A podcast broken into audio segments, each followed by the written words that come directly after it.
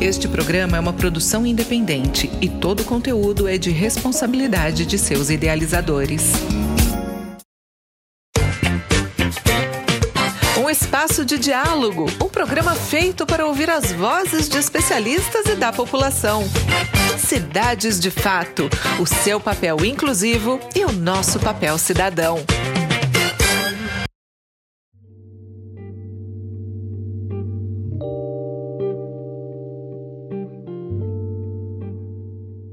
Olá, eu sou a Erika Nascimento e esse é o programa Cidade de Fato, um programa feito para ouvir as vozes da cidade. Vamos conversar com especialistas e a população sobre cidades e soluções. O assunto do nosso programa de hoje é a pandemia e o futuro das cidades. E para falar desse tema relevante, nós vamos entrevistar o Cláudio Ocioli Júnior. Olá, Cláudio, seja bem-vindo, tudo bem? Tudo bem. Muito muito honrado de estar aqui com vocês nesse programa e acompanhando o professor Basoli aí nesta, nesta empreitada de conversarmos sobre um tema que eu estou, eu sou apaixonado, que é a cidade. Uh, eu também quero agradecer, primeiramente, né, os nossos ouvintes pela audiência e dar um alô para a nossa equipe. Estou aqui hoje com o Gilvan Cunha, que ele é extensionista e acadêmico de Direito da Universidade Federal de Tocantins. Oi, Gilvan, tudo bem? Olá, Érica, tudo bem?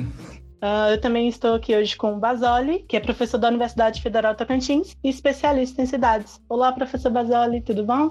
Olá, Érica. Olá, Juvan. Olá, Rodrigo. Uh, Cláudio, obrigado aí pela, né, pela disponibilidade de estar com a gente. Eu queria registrar hoje uh, a presença no programa da, uh, da turma, né, da, dos seminários interdisciplinares 1 do programa é, de desenvolvimento regional da Universidade Federal do Tocantins. É, agradeço aí a presença de todos aí. Muito obrigado.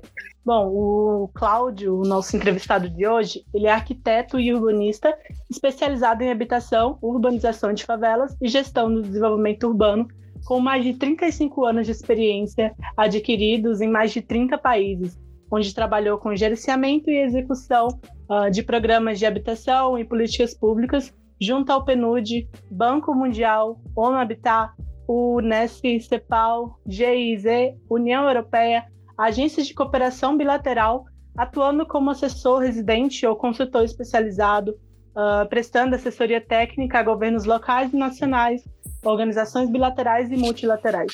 Durante os últimos 12 anos, ele atuou na Organização das Nações Unidas, né, na ONU Habitat, que é o Programa das Nações Unidas para os Assentamentos Humanos, uh, dirigindo os trabalhos de políticas urbanas. Ele liderou iniciativas de localização da Agenda 2030 e ODS 11 em cidades da América Latina e, recentemente, exerceu a função de gestor de programas da GIS, que é a Agência Alemã de Cooperação Internacional na América Latina, e uh, ele também é diretor do programa da União Europeia, foi diretor do programa da União Europeia para a Cooperação Urbana Internacional da América Latina. Cláudio, mais uma vez, seja muito bem-vindo aqui no nosso programa Cidade de Fato. E eu vou abrir essa roda de questionamento. É, a pandemia, ela desenhou algumas dimensões e desafios essenciais no momento. E, necessariamente, são as estruturas sociais básicas, né? E ela também nos mostrou que a falta da infraestrutura do sistema de saúde, o despreparo das cidades em termos habitacionais, urbanísticos e de saneamento a necessidade de proteção contra a virulante da transmissão, o caso das, da informação, o desejo de responder à ciência com a cura, foram fatores que trouxe à tona uns contextos que precisa de discussões sérias. Claro, diante desse contexto, nós podemos obter um novo olhar para todas essas deficiências que já existem na sociedade brasileira? Bom, é, a sua pergunta tem várias dimensões e eu vou começar para olhando a dimensão da aglomeração. Uh, a cidade é uma construção social e onde estão aglomerados as pessoas, os negócios, as atividades, os serviços, algumas cidades mais densas, outras cidades menos densas, outros locais mais providos de áreas verdes, outros nem tanto. Então você tem aí uma diversidade de realidade dessa aglomeração humana que nos permite ver alguns, algumas vantagens que essa aglomeração oferece para as sociedades que foram se urbanizando e criando um conjunto de cidades. Bom, toda vez que na história nós tivemos essa uma externalidade como a pandemia do coronavírus, do Covid-19, a febre, a, a peste, a febre espanhola, enfim. Tivemos aí como primeira reação uma negação da cidade pelo fato de que as pessoas estavam aglomeradas, vivendo muito perto, então a transmissão dessas enfermidades acontecia um ritmo muito acelerado e entrava em colapso. E quando a sociedade não tinha respostas, vamos dizer, a tragédia né, tomava dimensões como nós vimos, nós estamos acompanhando, por exemplo, na Índia nesse momento, onde os cálculos e as previsões são de que os números podem chegar a 13 mil mortos por dia. Então, nós estamos falando de uma tragédia brasileira que chega a mais de 3 mil. Você imagina multiplicando isso por quatro, um país que tem uma população de 1,3 bilhões. Mas voltando à sua pergunta, quando a pandemia ela aparece na, na, na, realidade em fevereiro do ano de 2020, né? ela coloca para nós a nudez dos problemas que a cidade, as cidades de uma maneira geral, principalmente no terceiro mundo, já tinham antes da crise sanitária e a crise econômica, que foi todo um conjunto. Então, quando nós olhamos a urbanização e a cidade prévio à pandemia e a cidade durante a pandemia, nós começamos a aprender algumas lições. E pra, para mim, a, a maior delas foi olhando uma cidade como o Rio de Janeiro, quando de repente as pessoas são retiradas da praia, são retiradas do espaço público e são colocadas para dentro. Então, a economia da aglomeração e da escala, ela é retirada da cidade. O colapso não só foi colapso da, da, da a parte de saúde, mas a parte da economia e de todos os sistemas que fazem a cidade funcionar. E você tem aí um, um, uma, uma, uma lição a aprender que, de repente, não são os negócios que geram a economia urbana, mas são as pessoas que geram a economia da cidade. Uma vez que você retira elas, dessa escala, a economia entra em colapso, porque você tem todas as oportunidades de geração de emprego, as oportunidades de geração de serviços e a mão de obra que é necessária para que os, as diferentes tipos de instituições, negócios, organizações que fazem a economia da cidade funcionarem. Né? Você tem a demanda e você tem a oferta. Agora, quando nós olhamos para onde foi essa população, e aí não quero me alongar muito, que a gente tem uma conversa, quando nós vamos para a área informal, porque você tem um emprego formal e um emprego informal. Tanto o informal quanto o formal, ele ele se transforma. O emprego, o emprego formal ele foi para a dimensão digital, os restaurantes, enfim, vários tipos foram se adaptando, inclusive as empresas se, se deram conta que podiam funcionar se tivessem toda a infraestrutura digital para continuar fazendo a, a, essência do seu negócio, mas quando a gente vai para a área informal, as pessoas se aglomeram em condições precárias, em habitações precárias, sem o espaço público necessário, então é um impacto muito maior. E, e o que, que acontece também nessas áreas? Quem, quem, quem recebeu o maior impacto? Por exemplo, as mulheres. As mulheres que dependiam da aglomeração para adquirir ou colocar na mesa um prato de comida, vamos dizer assim, tanto no seu emprego formal quanto no informal, de repente não podiam ter essa oportunidade né, de adquirir em, uh, renda para poder colocar a comida na mesa. E, por outro lado, seus filhos que dependiam da, da, alimentação na escola, com a escola fechada, foram colocados dentro de casa, e aí nós vimos o drama que foi. Tanto é que todos os movimentos organizados nas grandes favelas brasileiras foram em torno das mães da favela, ou seja, criar um sistema de apoio independente do Estado para que essas mulheres pudessem, maioria chefe de famílias, pudessem ter uma cesta básica para sobreviver. Então, a gente tem que olhar essa, esse impacto da, da pandemia de uma forma muito mais, eu diria, holística, se eu posso usar essa palavra, e mais integrada sobre todos esses sistemas né, que compõem, vamos dizer, a vida na cidade, né, na, a economia da aglomeração e a economia da escala. Uh, Cláudio, a, a hipótese de que o novo coronavírus ele tenha passado de um ambiente selvagem uh, para o urbano aponta aí um grave desequilíbrio ecológico, né? E mostra a urgência da necessidade da sociedade de adotar né, esses estilos de vida mais sustentáveis. Então, você acredita que as cidades no campo de planejamento urbano tendem a se se preocupar mais com, com adotar esses estilos de vida mais sustentáveis, se preocupar mais uh, com esses assuntos após mais uma catástrofe oriunda desse, desse desequilíbrio ambiental que a gente está inserido?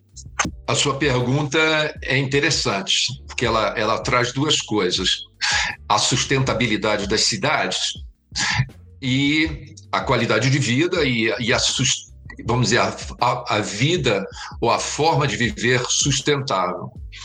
Então, nós temos que os, Primeiro, vamos, vamos à, à parte do, do planejamento, né? dessa cidade que já existe. Que, que, que, que nós estamos observando com a pandemia? O que, que ela nos mostrou?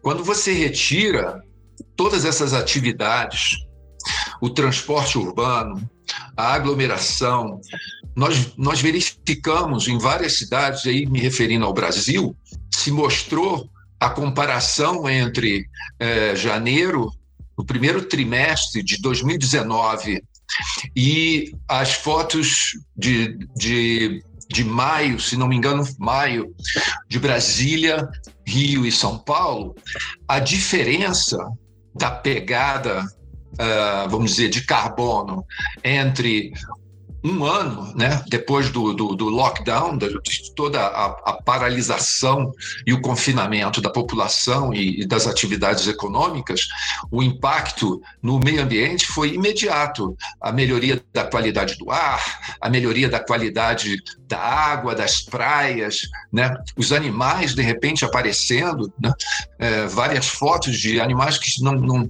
não tinham desaparecido da cidade de repente aparecem né, em locais dessas cidades.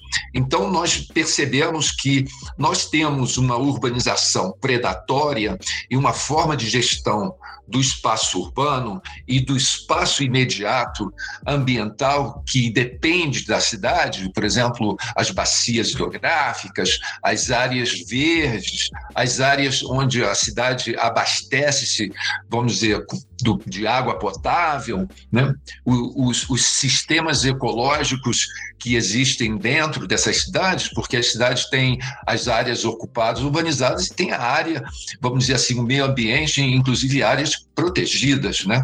Então, nós verificamos que a, a, a urbanização predatória ela tem causado um impacto muito grande na qualidade de vida não todas as cidades, mas algumas cidades conseguiram reverter esse processo, e no Brasil temos alguns exemplos que conseguiram fazer isso, por exemplo, Porto Alegre, eh, nós vimos também Curitiba, eh, vimos que algumas cidades estão tentando, inclusive, como Palmas, mudar até a sua, vamos dizer, base energética, né? criar aí a, a, a energia solar como uma alternativa para que as cidades possam diminuir diminuir a sua pegada é, de carbono e diminuir a sua vamos dizer assim, o volume de emissões de gases de efeito estufa que elas produzem. Por quê? Porque nós, nós já sabemos que o aumento de temperatura ela vai, vai ter um impacto não só no meio ambiente, como nas cidades onde nós vivemos. Então, nós precisamos né, olhar esse, esse modelo é, de cidade, o modelo de urbanização, né? e, por outro lado, olharmos, e aí vamos falar da, da do, do, do que você falou, da, da, viver de uma forma mais sustentável, é olhar nas nossas formas de consumo e produção. Tanto é que hoje os países europeus, e particularmente a Holanda, por exemplo, está adotando um sistema de e promovendo né, a, a, economia circular. E, e, e, a União Europeia, por exemplo, colocou como meta, né, dentro da sua, do seu compromisso com a Agenda 2030, de chegar lá em 2035 como tendo 70% do seu lixo, né, é, dos seus resíduos sólidos reciclado, né, e é, zero de aterros sanitários. O que, que, significa isso? Significa que você também tem que alterar o seu, o seu modelo de produção. A, as matérias, os, o, todo o consumo, ele vai ter que ser alterado. Não é só a forma de você trabalhar os resíduos, mas a forma como ele é produzido e consumido. Então, eu acho que isso são grandes mudanças que nós vamos precisar ter, que tem uma conexão direta com a nossa vida urbana e a nossa economia da aglomeração na nossa cidade, né? Interessante, Cláudio, que você posicionou um olhar sobre as questões ambientais da cidade pela sua experiência em discutir as cidades em si e as políticas sociais. Você consegue nos trazer alguma referência de inovação que sirva, que não sirva apenas do modelo econômico, é, ambiental, mas sim como sociedade em si, para que possa ser implantado nos nossos municípios e ser acatado como modelo em geral? Olha, é, eu acho nós temos que dar, é, fazer justiça a várias cidades brasileiras e que tiveram a oportunidade de ter lideranças como prefeitos que entenderam que era necessário fazer mudanças que não necessariamente necessitam de grandes recursos, mas uma mudança de paradigma que é, é uma função direta da vontade política de é, mudar o modelo vigente de desenvolvimento. Nós temos aí algumas cidades que fizeram em determinados momentos coisas muito interessantes. É, a gente sempre se refere a Curitiba porque Curitiba conseguiu ter uma continuidade administrativa e política e começou muito cedo entendendo algumas coisas. Por exemplo, a, toda a área de reciclagem dos resíduos sólidos, é, engajamento da sociedade num, para mudar a atitude com relação ao seu meio ambiente, é, utilizar, vamos dizer assim, os parques, os grandes parques que a cidade produziu e criar lagos para absorver as águas nos períodos de chuva e impedir que essa água entre e, e comece a causar alagamentos na cidade, né? criar um certo, é, vamos dizer assim, uma, uma, uma, nova maneira de transporte, tanto é que foi uma cidade que inovou no mundo inteiro, né? Eu diria, foi uma, uma, uma cidade que revolucionou num certo ponto, que criando o, o sistema integrado de transporte, né? Com as canaletas é, reservadas só para ônibus, que sofisticou a ponto dos motoristas terem o controle do, do, dos, dos faróis de tráfego, né? Para que o sistema mantenha uma alta produtividade e, e, e eficiência no transporte de pessoas. Quer dizer, uma cidade que tem um, um nível de propriedade de automóvel individual muito alto, mas que tem um, um, uma, um, um montante né, de população, na época, eu me lembro dos, vendo os dados, a, a cidade tinha 1,6 milhões de habitantes e o, e o sistema ele era usado por 1,3 milhões é, de curitibanos. Então, você tem aí esse esse referencial. Porto Alegre também entrou por essa linha do, do de combinar toda a, a, vamos dizer assim, o uso é, do espaço público e, e, e habitação com uh, o transporte também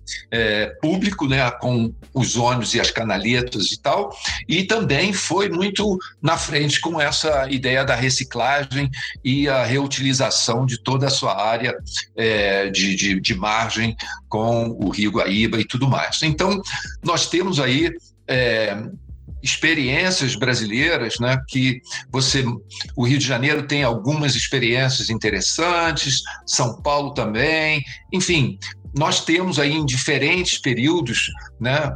Dependendo do, do, do, do tipo de gestão e programas que fizeram uma marca e referência. Eu acho que isso tem muito a ver com o fato de que a, a cidade a, a, o município brasileiro tem uma autonomia protegida pela Constituição e é um ente né, igual do, do Pacto Federativo, o que significa que as cidades podem autogerar os seus recursos e criar suas próprias políticas.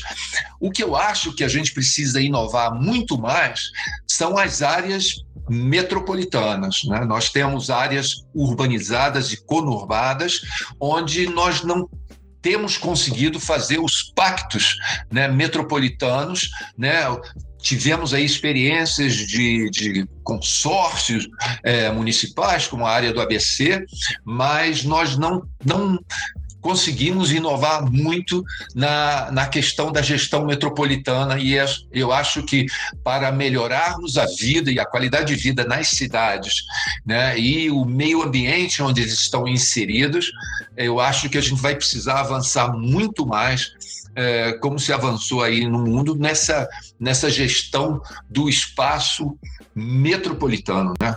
entender a cidade-região, coisa que a gente não está avançando muito, apesar de termos uma lei, né, que é o Estatuto da Metrópole, mas que ele não está sendo muito utilizado, tem uns problemas de alguns dos seus capítulos, né, mas eu, acho que a gente precisa avançar mais nessa área.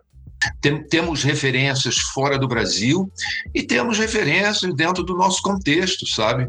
Eu acho que a gente tem cidades de porte médio fazendo coisas interessantes. É, né? Eu acho que a gente tem, tem, tem, temos um programa aí, né?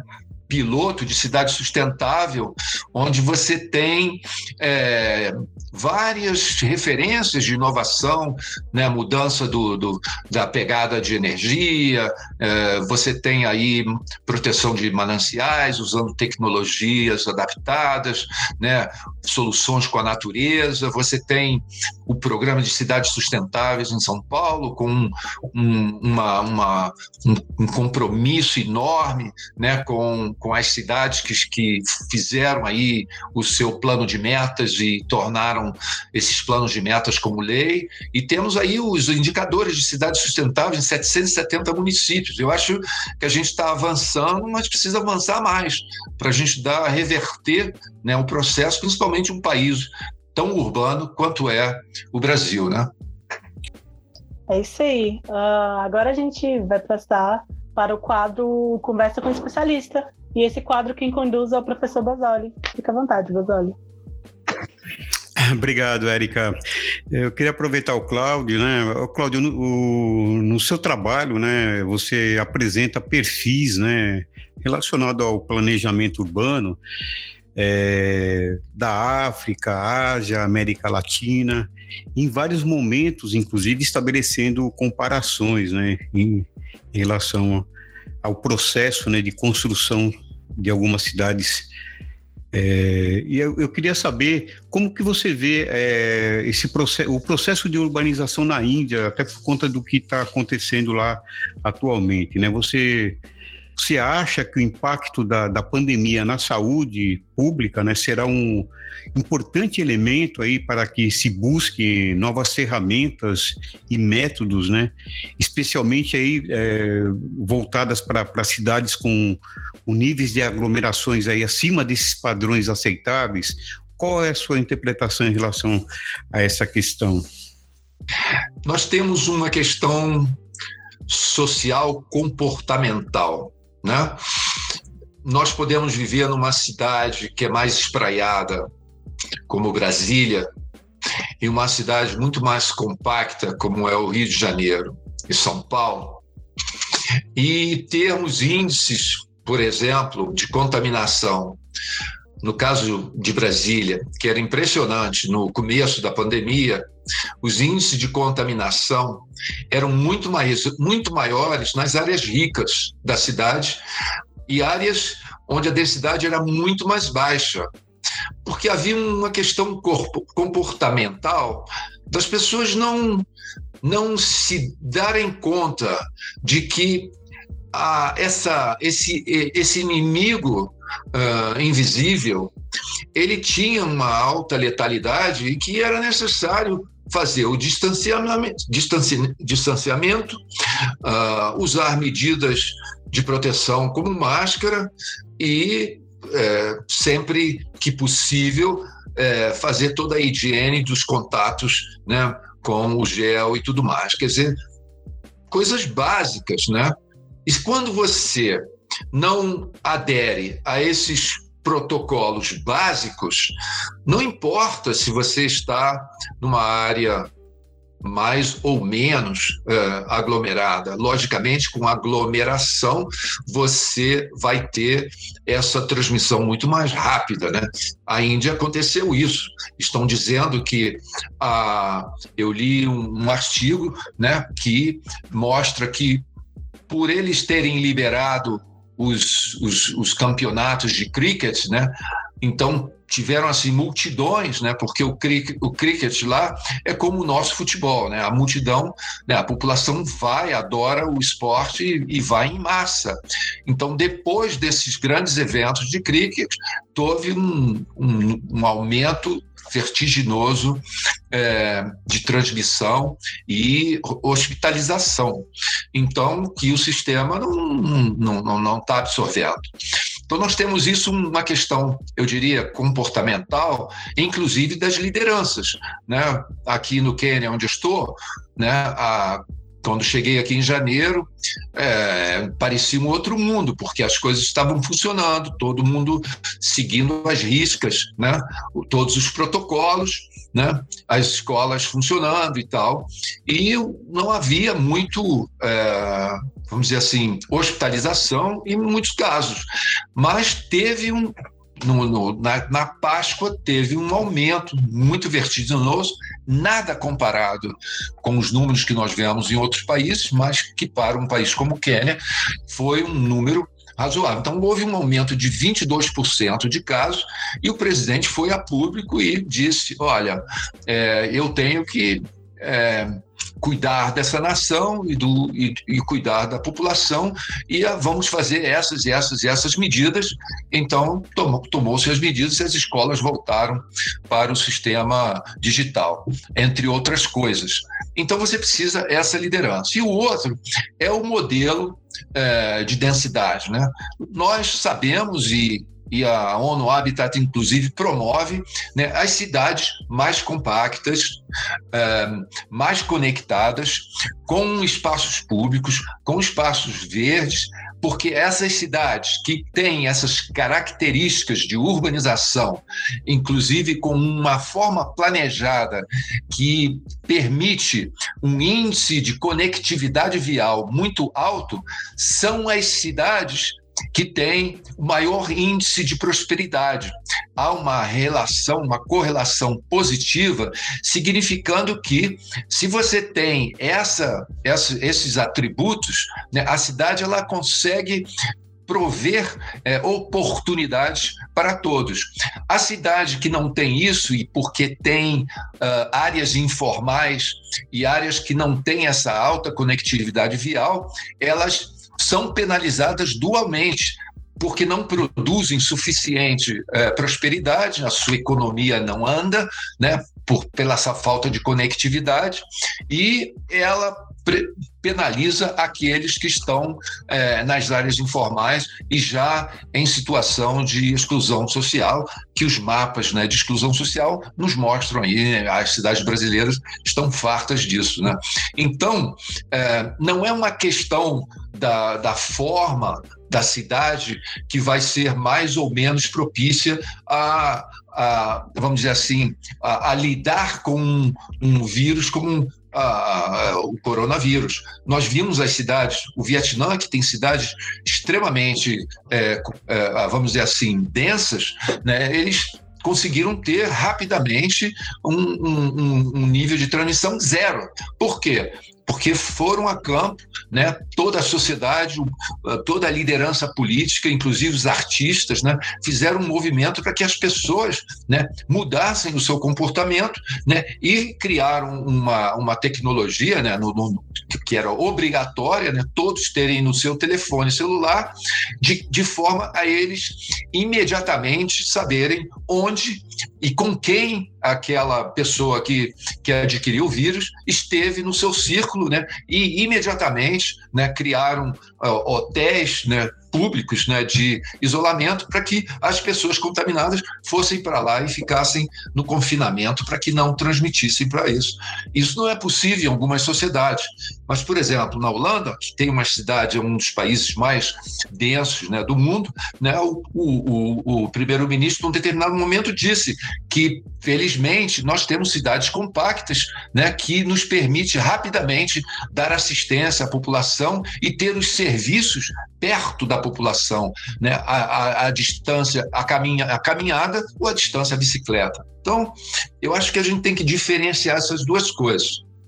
Ok, Cláudio. É, é, queria aproveitar sua presença aqui, porque é, nós, é, agora no dia 10 de julho, o Estatuto da Cidade, né, ele completa 20 anos. Então, é, no Brasil, nós temos um tratamento constitucional da política pública, né, que é, inclusive, que é regulamentado aí pela, pela, por lei federal, que é o Estatuto da Cidade, como eu disse aí, que completa 20 anos. Né. Então, eu gostaria de saber, né, da sua visão, sobre essa proteção legislativa, né? Enfim, é, e aí até você fazer uma analogia disso com a América Latina, acho que é importante. Você tem, eu acompanhei já muito seu trabalho, é, você relatando essa, essa, esse posicionamento, acho que é muito legal e, e, e, e se representou efetivamente avanço para o Brasil o Estatuto da Cidade dentro das políticas urbanas, urbanas nesses últimos 20 anos? Olha, não há dúvida que o Estatuto da Cidade foi um avanço, tanto é que ganhou notoriedade no mundo inteiro, foi, tra foi tra é, traduzido para várias línguas e gerou muito interesse. Primeiro, porque instrumentalizou o governo da cidade com é, instrumentos legais para intervir, uh, vamos dizer assim, na, no regime da propriedade do solo, né? do solo urbano. Então, você tem aí o uso capião, você tem aí a, orto, a, outorga onerosa, você tem é, o IPTU progressivo, você tem aí uma série de. Você tem as ex, né, como uma forma de garantir o território do pobre na cidade, inclusive porque permite nos planos diretores não só você definir as ex existentes como as ex futuras, ou seja, onde você só poderá ter determinado tipo de habitação de interesse social, ou seja, instrumentos que pode, uma vez que o governo municipal, uma vez que o prefeito e o seu a sua equipe de planejamento urbano decide realmente assumir assumir é, os instrumentos e a lei é uma coisa fantástica. Só que é, as forças políticas que não têm interesse em ter uma cidade mais igualitária para todos, ou seja, dar mais privilégios para uns e menos privilégios para outros, nunca se interessaram em utilizar esses instrumentos, porque ele permite né, a regularização da ocupação informal do solo, desde que ela seja pacífica, né, é, por, uh, mais de cinco anos, né? cinco anos ou mais, né? e é, em áreas que não excedam 250 metros quadrados. Então, você tem aí um reconhecimento da função social da propriedade e do, da propriedade do solo que incomoda muita gente. E a, a Colômbia tem um, um, sistema semelhante e vários países latino-americanos que, que passam por essa cidade extremamente desigual, né, passaram a, a olhar o Estatuto da Cidade com uma inspiração para que possam criar esse instrumento né, para que possa se lidar com esse, esse, esse grande desafio que nós temos, né? que as cidades que, daqueles que têm e daqueles que não têm, que são as cidades divididas que nós temos né? na América Latina. Então, não, eu não tenho dúvidas né? que os, os vários instrumentos. Agora, nós sabemos né, que nem todos os prefeitos estão dispostos a aplicar todo o estatuto como, como ele oferece, porque vai comprar uma briga política com interesses, né, interesses fundiários urbanos, né, porque a, a terra ela é, é, uma riqueza, né, e à medida que, que o poder público investe na terra, através dos logradouros, da infraestrutura, essa riqueza aumenta para aqueles que têm o poder e o controle do estoque de terras. Então, você está mexendo, isso aí vem desde o momento em que as capitanias hereditárias foram distribuídas para os seus, as famílias e a, e a história ali se começou, né? O controle e o poder sobre toda essa imensidão de riqueza que é o solo. Bom, é, nós estamos chegando ao final do nosso programa, né? E eu não, deixar, não poderia deixar de pedir que o nosso convidado de hoje, o Cláudio, fizesse as suas considerações finais e que também nos indicasse algum material de leitura ou arte para os nossos ouvintes. Então, fique à vontade, Cláudio.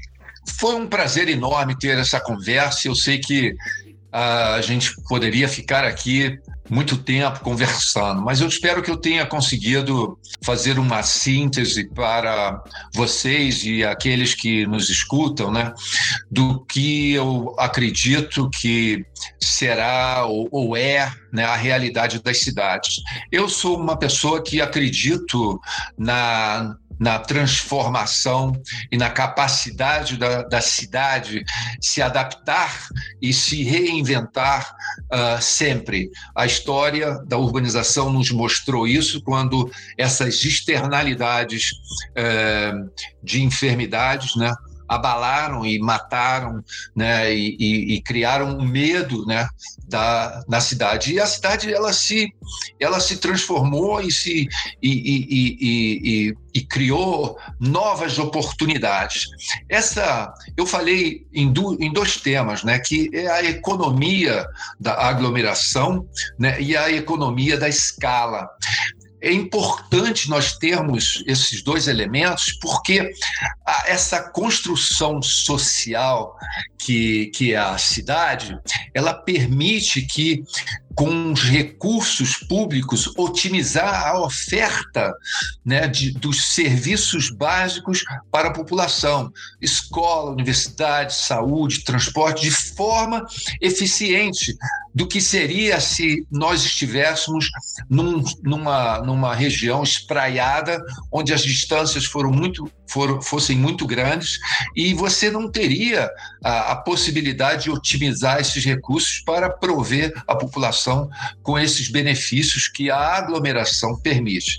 Logicamente que essa aglomeração ela tem limites, ela, ela pode gerar Uh, outras externalidades se ela não tiver uma, um planejamento e uma gestão de ocupação.